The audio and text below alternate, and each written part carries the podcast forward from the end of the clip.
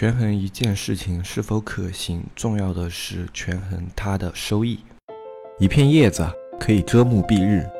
一番良言可以醍醐灌顶。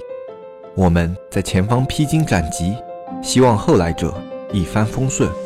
共享商业智慧，共享创业成功。欢迎收听本期纸木淘宝内训。大家好，欢迎收听本期不客观、不严肃、不中立、不严谨的大型娱乐经验淘宝分享节目。我是永远红不起来的黑泽。嗯，这两天天气非常热，然后一直在弄一些那种宣传片啊，还有一些在户外的一些工作。然后啊，没有空调啊什么的，然后人有点中暑。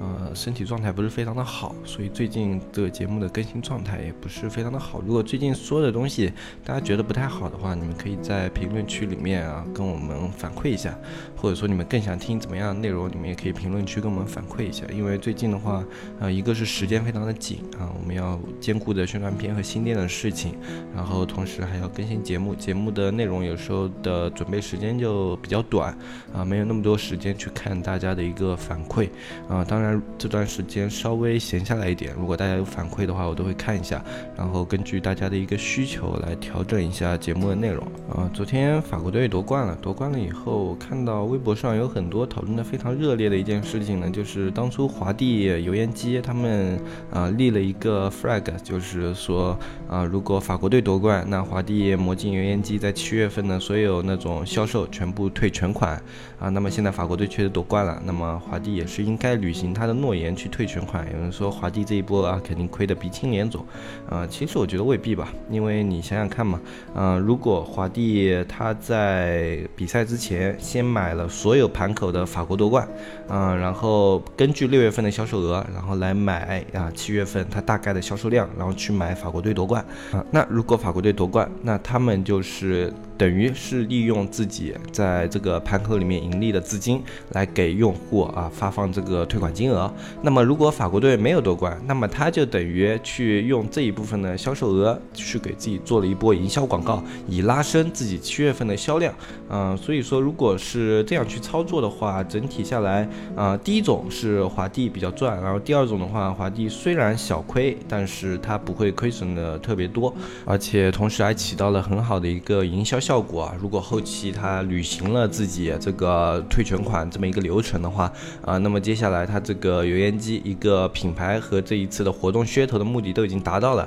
对他自身的品牌营销其实是一次很成功的营销啊，所以我觉得这一次的话，华帝肯定不是最大的输家，而应该说它是一个。用了一个比较极端而且比较有效的运营策略来吸引到了大家的眼球，啊，这其实是非常聪明的一种做法，在运营上也是，就好像当年史玉柱啊，他们那种非常夸张的营销手法啊，或者说像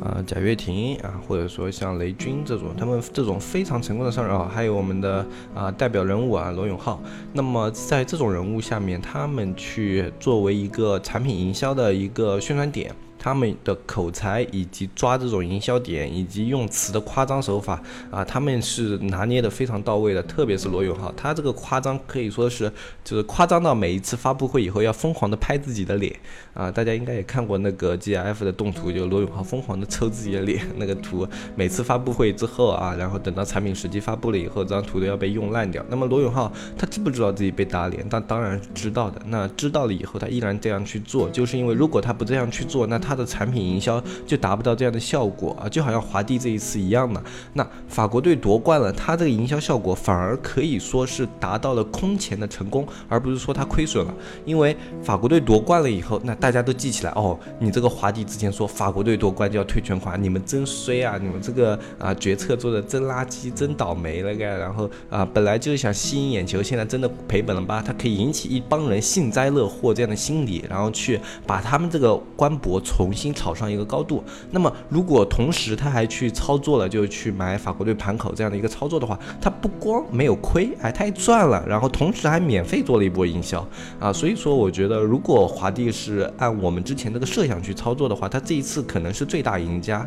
啊。那我们想象一下，如果四年之后又是世界杯，然后华帝说这一次啊什么什么啊，英格兰队夺冠，我们退全款，或者说巴西队夺冠，我们退全款，那么所有的人这一次相比上一次的一个活动力度效果是不是会更好啊？这就是我们商业上其实有时候去做营销的时候，你最应该考虑的节点不是应该说啊这个营销做下去我会不会亏，而是我想要做这样的一个营销，我怎么样？在最大程度上保持我的利润不会亏损，而不是说，哎，这个营销做下去好像会亏，我就不做了。你如果觉得这是一个好的营销，你就应该从各个方面去考虑，考虑到各种情况，我用什么方法可以保本。然后在所有的情况同时发生的时候，那么我最后这个产品它最后这一次的营销表现会是怎么样？能不能保持我一个不亏不赚啊？或者说在此这次营销以后，我的品牌知名度会不会有一个明显的上升？其实我们正常去考虑一个。营销策略的时候，应该是这样去考虑的啊。这个呢，也是就借华帝这一次他们做的世界杯营销，给大家提供一个思路啊。大家可以在以后自己做营销的过程中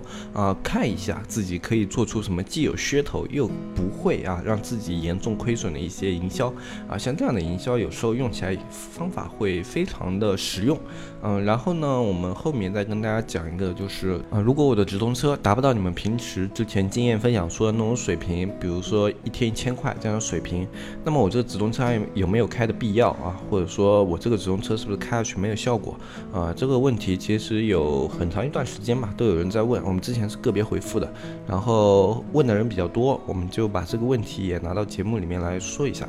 我们这边是这样子去给你们建议的，就如果你一个产品啊一天开的量是恒定的，非常少的，你没有办法去把它开高。比如说啊，你是在帮老板操作，老板说你这个直通车一天就只有两百多块啊，或者说你自己在运营这个店铺，但是你的运营资金非常的紧张，哪怕去拿去开直通车，你算了一下，大概也只能一天开个一百块啊。那在这种情况下，我们怎么去考虑呢？那对于前者，如果你是在帮老板开直通车的话，我们建议你去说服老板。比如说，老板说，我这个车一天最多只能开两百块，两百块的话，那么你一个月是不是应该会有六千块的一个直通车的花费额度？那你跟老板说一下。你说老板，这六个月我六千块，我们分配一下，我们不要每天开两百啊，你给我一个机会，我们一周把这个六千块给他比较呃有针对性的一对于一款产品去投入进去，你看一下这个产品它最后呈现的效果，如果它的效果可以的话，我申请把这个直通车的额度上调，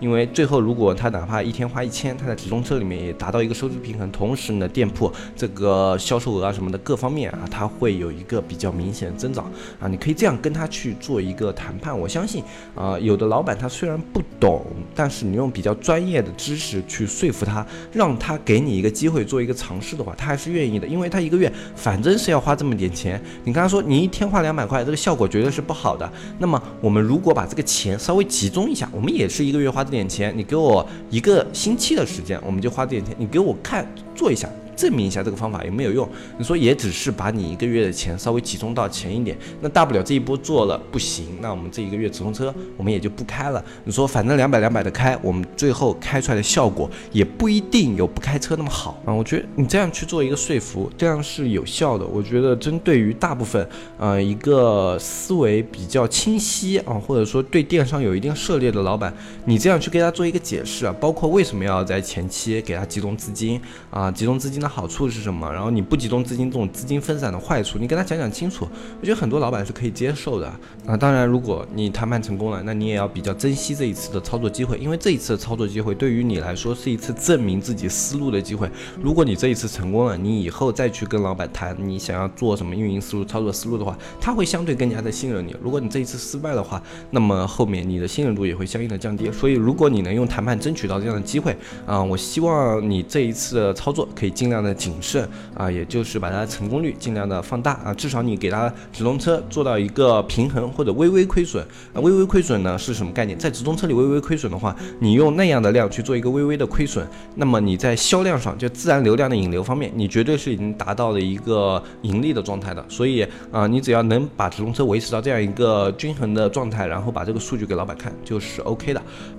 那还有一种情况就是说，我们自己开店呢，因为资金非常的紧张，所以我们的直通车投入不能特别的高。比如说我现在开店啊，手上可能有个啊六七万，然后其中有三四万我是在准备囤货啊各种方面的开支了，然后剩下还有三四万，我这边的话啊，我是只能用这三四万中的一部分，比如说用个一万，我来作为一个前期的推广费用，后面的一些费用我可能要做一个资金的流转啊、周转啊这样的一个呃功能在里面。那么在这样的一个情况下，我们一万是相对来说比较紧张的。那如果这一万我们推两个品没有推起来，那这一万就是打水漂了啊，也就非常的紧张。那在这种情况下，我们要怎么去考虑？那一般人可能觉得哦，我资金特别的少，那每一个都要用到刀刃上。那么我针对一个品推广的时候啊，那就可能尽量去集中啊，不要这样去推，因为如果你是。直接去推一个你觉得可以的品的话，它失败的概率是比较高的啊，这是我们印证过无数次。每次我们在推的时候，有时候蹦出来的款，就在测款中表现出来的款，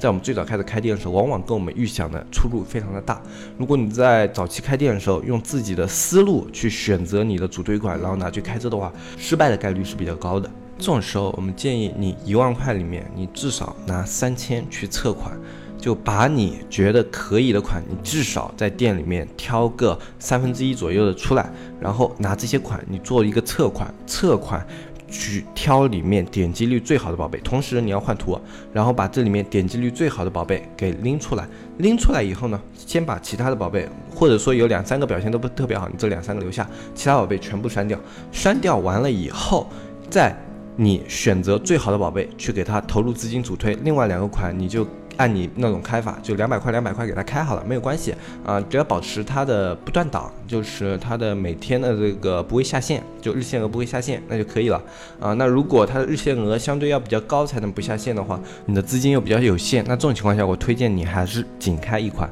就仅开一款。这个时候你大概还剩下七千到六千左右这样一个额度，你可以用来开这个车。这个车是你测款以后点击率绝对 OK 的一个款，而且转化率最好也是。挑相对还行的那种，然后在这样一个情况下，你去用这最后的七千块去推这个款的话，成功率基本上在百分之七十以上，非常非常的高。它不成功的概率只会存在于就是你前面的头部竞争环境非常的恶劣，啊，就是说你的资金达到了那个值以后，啊，在某些词里面它的点击率非常高，但是转化率相对低，像这种的话，你要及时去做调整，把这些词给删掉，哪怕它的。它的那个引流量非常的大啊，你也要做一定的取舍。如果它转化率被相对偏低的话，你要把它舍弃掉。原因就是因为你这样的店，你是主要要做盈利，不是说主要要把这个款推爆。如果这个主要是要把这个款推爆的话，你可以去抢这样的词。但是在资金有限的情况下，你要首先保证盈利，保证盈利的话，这样的词你就不能要。当这样的一个。宝贝，它最后达到了一个点击率和转化率相对稳定的情况，你只要保持它日期额，那就可以了。后期你所有的资金都是在流转，就别人付款，付款了以后。到了你的支付宝账户，你再用支付宝账户去充值你的直通车金额，然后这一部分它就比比较良性的开始循环了。就在你这个一万块用完之前，它就已经开始良性的循环了。后面你就不需要针对这一个款再去拿你多余的钱进行投入。这就是说，为什么去做一个成功的款是有必要的。如果它这个款不能进行一个良性的循环的话，你不管再去投多少钱进去，它都是白投的。但是，一旦形成了良性的循环，你就不用拿多余的资金去到这个宝贝里面，这个宝贝还会赚出多余的钱来进入到你的支付宝。账户给你作为盈利，这就是为什么这样做会更加的有好处啊。那还有的人说，那我如果资金更少呢？我只有三千或者四千呢？那这样的情况的话，我觉得你资金准备不足啊，就非常直白。就是如果你只有这一点钱的话，那我相对认为你对于淘宝这一块的话，资金准备不足，除非你们的类目特别特别小。如果你们类目还算可以的话，是一个正常类目啊，它一天能够就他们的主流的那些宝贝，一天能够花掉个两三千的直通车的，一两千的直通车的。那你只准备了总共两三千块钱，那我是觉得你在这个类目的资金准备就是不足的。对于淘宝来说，你的资金准备是一件非常必要的事情啊！如果你在前期的资金准备没有做好的话，那么你在开好店以后，你其实根本不知道要做什么。就比如说，你说我有三万块，我拿三万块去囤货啊，然后剩下的个几千块，我来作为推推广啊，可可能剩个一两千，我作为推广，那你能推广什么东西呢？一两千你去换算成早期的访客用户的话，早期的访客用户。有的类目起步价的话两块四，然后稍微好一点类目你要充直通车的话四块多，然后你两千多的话总共拿到五百个访客，五百个访客的话，呃，对于那些还算可观的类目来说根本不够看的，而且你直通车五百个，如果你只开一天的话，它根本没有办法给你提供一个比较稳定的表现。然后你如果一天开一百的话，如果你是四十呃四块钱的一个点击，一天开一百，那你是大概二十多个，呃，就是你的访客数二十五个左右吧。然后如果你是两块多的，那一天也就五十个访客，一天五十个访客，你最多开十天，十天五十个访客，它不可能给你这个产品带来什么销量上和产品表现上的绝对争议啊，因为我们之前也说过，淘宝的数值是周期制的，七天一周期，或者说三十天一周期，它是有一个周期一个周期一个周期的，那你十天顶多是一个半周期，一个半周期里面五百个访客，对于很多新店来说都是不够看的，呃，你就算不管是分散还是集中，那么你这点资金都只能做到十天。五百个访客，那么在这样的一个情况下，这已经是非常好的一个表现了。那是，嗯，你如果算两块的话，我算你十天一千个访客吧，算多了吧？那其实这只是一个三层级店铺或者四层级店铺两天的一个表现。那你用十天在你一层级做了别人啊两天的一个表现，然后。你在这之后资金就断档了，前面的那些投入还没有产生效果，后面的资金断档了，你这个事情是不是压根没法做下去？那你这个事情压根没法做下去的话，那就宣告你这个产品打造失败。这就是我之前说的，很多人他们去做淘宝，不是因为他们方法用错了，而是他们的准备不足。在资金这一块，如果你准备不足的话，就会产生上面这种情况，就你的资金断档，资金断档以后就会导致你后续操作无法进行，或者说前期操作没有表现，这样的情况都会导致你这个淘宝店铺。无法持续运作。然后，如果你只是死磕的说，我这个淘宝店铺不想关，我都投了一两千下去了，那是没有意义的。或者说我囤了三万的货在那里，我卖不出去，那也是没有意义的。像这种情况的话，有时候我建议你少备货，然后多留一些推广资金。对于淘宝来说，推广资金其实要比备货资金更加的重要。除非你对于备货量的要求特别大啊。如果你是一个中小卖家，其实没有这样大的一个备货量要求。比如说你一开始去做的时候，你第一次进货，你肯定不会说我推个十几万的货在家里准备着去卖吧。如果你堆了十几万的货，你准备的推广资金连两三万都不到的话，那你这样的思路是绝对是有问题的。我们建议的话，推广资金你至少要能够让它维持一个大周期的推广，就比如说七天是一个小周期，我们至少要让它维持三个七天这样的一个周期的这个推广资金。那也就是说，你按正常吧，一天一千这样的一个资金来算，你的起步投入资金，你在稳。能够把这个产品做起来的情况下，那我觉得至少是两万多。那一万多，我们还可以想办法去集中资金做一个短周期操作，拉起这个宝贝。但是如果你连一万多都没有的话，那么这一个成功的概率是非常非常低的。这是我们给这个前面那些卖家说，啊，我们这个产品它的一个资金量非常非常的少，去做推广的资金非常非常有限。那我们应该怎么去考虑？那就上面这三种考虑方法，一种是去说服你的老板把资金集中，一种是。你自己资金足够的情况下，再往前期做一个集中，就做一次赌博。这一这个是带有一定的赌博机制的，不是说百分百成功。你就算测完款以后啊，它的一个概率非常的高，那也只有百分之七十到八十，不能说是百分百成功的。呃，它只是这样子，相对来说你这个投入是更加有意义的，而不是说你这个投入下去以后就慢慢的把这些钱花完，这跟你每天花两百是没有差别的。但是如果你那个做起来了，你这个一千才叫是运营，才叫是推广。那如果你是最后一种情，况的资金就压根没有达到这样的一个体量级别的话，那么要么你是在资金的分配上有问题，要么你就是资金的准备上有问题。总之，你的资金准备是不足的。这种情况下的话，我建议你重新把你的资金协调一下，再去做淘宝。啊，因为你前面那种去主备货，然后弱推广的话，这种。思路是有问题的。我们怎么说这个思路呢？淘宝它是一个卖窗口，就卖链接的一个平台。那么你的链接没有展示位置，就等于你这个店铺没有开起来。就我们实体店你没有开启店，没有开启店的话，那你的产品就没有展示机会。那你囤一百万的货也没有用啊，因为别人不知道你有一百万的货。那么如果你有一个展示机会，哪怕你只有一万的货，我把这一万的货卖完了，一万的货卖完了，我拿这个货款再去进货，那我可以进两万的货。然后我两万的货卖完了以后，再进四万的货，你可以做做这样的一个循环。其实货款和推广资金啊，大家思路要清晰，不是说因为你囤货囤的越多，他那里供应商价格越便宜，你就要去尽量多的囤货。你要考虑到这个东西和你推广之间的那个资金的均衡性，而不是说你去把进货资金压得越少越好啊。当然你在资金充裕的情况下，当然是越少越好，但是在你资金不足的情况下，你要合理的分配这两点啊。我已经遇到过很多了，就是他们早期再去备货的时候，就是因为供应商说我这里五千千件是多少钱，一万件可以便宜多少钱，他们就去选择进一万件，进完以后发现自己没有多余的钱了，没有多余的钱做不起推广，这一万件的货就放在家里烂掉啊。这种其实是非常有问题的一个思路啊，大家可以去避免这种思路。那啊，你可以准备开店的，以及已经开始有开店想法的，你们都可以把这个思路你们自己在脑内理一理，是哪一种更加的合理啊？因为淘宝你一定要有一个窗口，不管你是做转展吧，做直通车吧，你还做淘宝客，啊还是说去让别人帮你做推广，你总归是要花钱的。这个钱你如果不留在手上的话，那么你这个淘宝就等于是没有开，你还不如说你备了一堆货，你自己去开个实体店，或者说你在微信上卖一下，可能都会比淘宝的效果要好。因为你在微信上卖，至少你朋友圈人可以看到你的产品，但是你在淘宝上卖，你。不能把你的链接推到前面，那就是完全没有人看到的。那如果你们说外面有人说啊，那种直通车啊，我几百块几百块也能开的，